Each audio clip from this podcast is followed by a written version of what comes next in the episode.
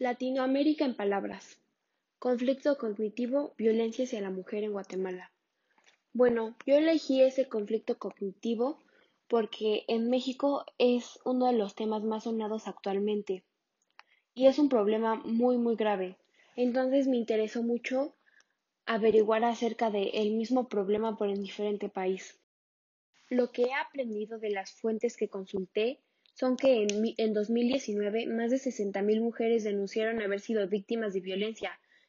En, el, en lo que va del año 2020 están registradas más de 4.300 denuncias de mujeres por violencia.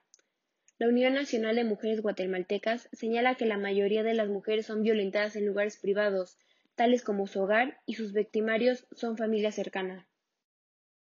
Tesis. ¿Cómo logran el arte y las expresiones culturales que la gente tome conciencia de las injusticias sociales que vivimos en Latinoamérica? A través del teatro, unas mujeres guatemaltecas se están haciendo escuchar de una forma pacífica e indignadas porque pasan sobre sus derechos.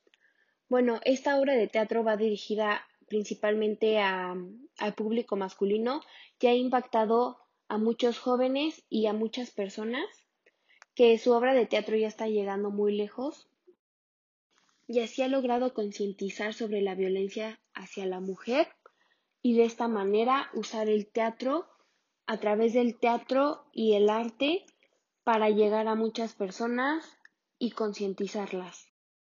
Y así logran el arte y las expresiones culturales que la gente tome conciencia de las injusticias. Tal vez mucha gente pueda decir que el arte no sirva para nada o que las expresiones culturales no sirven, pero sí sirven. A través de esta forma pacífica están haciendo llegar a muchas personas y así están frenando poco a poco la violencia.